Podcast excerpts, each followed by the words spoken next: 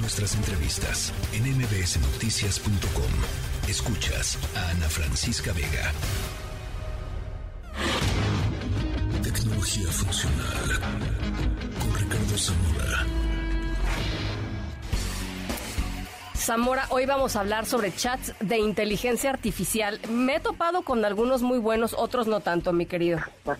Ana, es que en los últimos días los chats de inteligencia artificial que son experimentales por su rápida adopción y por lo sorprendente que resulta interactuar con ellos, pues han, como, como ya sabes, han dominado la conversación tecnológica.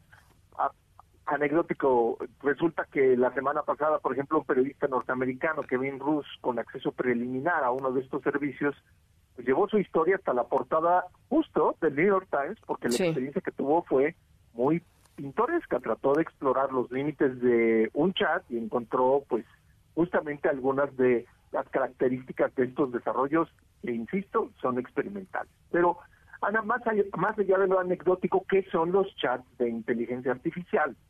Entonces, son una experiencia como no lo habíamos tenido antes, tal vez porque son modelos lingüísticos muy sofisticados que pueden generar texto, traducir idiomas, escribir diferentes tipos de contenido creativo, responder preguntas de forma informativa. Entonces, Normalmente nosotros estamos acostumbrados a ir a un buscador de información o a, o a que los chatbots, como se le conoce actualmente a su forma más eh, tal vez conocida por todos nosotros, pues te daban cuatro opciones y se acabó, o sea, no te estaban acompañando para responder algunas dudas, ¿no?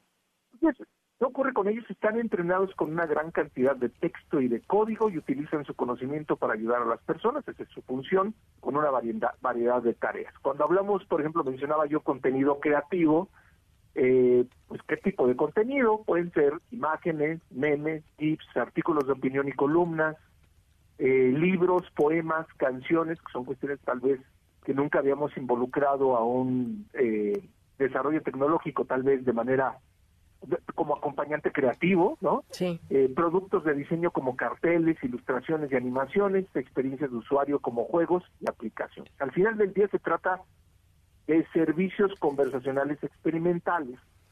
Ahora, ¿qué no son? ¿Qué no sustituyen? ¿no? no sustituyen a profesionales ni creativos, ni de la salud, ni expertos legales o financieros. Su desarrollo está eh, avanzado, más no es todavía definido y puede que ofrezcan información inexacta o inapropiada. y eso es. justamente lo sorprendente, ¿no? Ahora que nosotros hacemos búsquedas en Internet, estamos acostumbrados a que la información no tendríamos que volverla a revisar o a checar. Pero como son preliminares estos anuncios, requieren justamente de que las personas interactúen, ofrezcan retroalimentación cuando se descubre que han cometido un error para que esta experiencia pueda mejorar. ¿Para qué pueden servir? ¿No? Al final del día, Ricardo, bueno, pues me suena muy interesante, pero ¿para qué sirven? ¿No? Sí.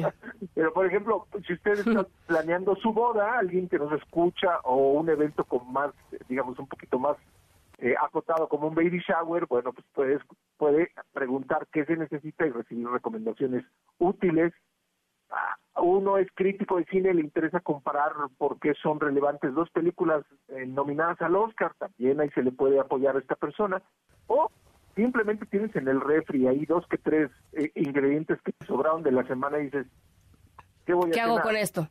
¿No? ¿Qué hago con esto? ¿Qué hago con esto? Bueno, pues te ofrece una, una lista de recetas y, y yo te diría que siempre que hay un cambio tecnológico hay mucho miedo, ¿no? Porque no se conoce. Entonces, si alguien nos preguntara a ti y a mí, Ana, bueno, ¿son malos? ¿No? ¿Por, ¿Por qué tanto, tanto comentario, tanta especulación? No, no son malos. Lo que sucede es que por el momento se están desarrollando, primero que nada, su acceso es limitado, entonces todo lo que requiere invitación o que alguien ya lo hizo y otro no, genera mucha especulación y mucha curiosidad, ¿no? Y que los resultados todavía se tienen que entender de carácter experimental. Ya por último, por ejemplo, metería uno de los asuntos a revisión, ¿no? Se ha platicado mucho acerca de su impacto en los derechos de autor y la propiedad intelectual, y es ahí cuando tú dices, he probado algunos muy buenos y otros no tanto, ¿no? Los desarrollos más sofisticados toman en esto en consideración para no usar material sin permiso y atender eh, reclamos potenciales, ¿no? Que los eh, eh, artistas o creativos tengan un punto de contacto con las empresas que están detrás de estos desarrollos. Consideran, eh, por ejemplo, que la propiedad intelectual es importante para las personas porque les permite monetizar su trabajo y crear cosas nuevas y cosas más sofisticadas y hacen un negocio de esto, pero también eh, aprovechan una propiedad con la que surgió el Internet mismo, ¿no? La interpretan eh, interpretan a la propiedad intelectual como un derecho humano fundamental donde todos los seres humanos deben de tener un acceso equitativo a la cultura y a la información.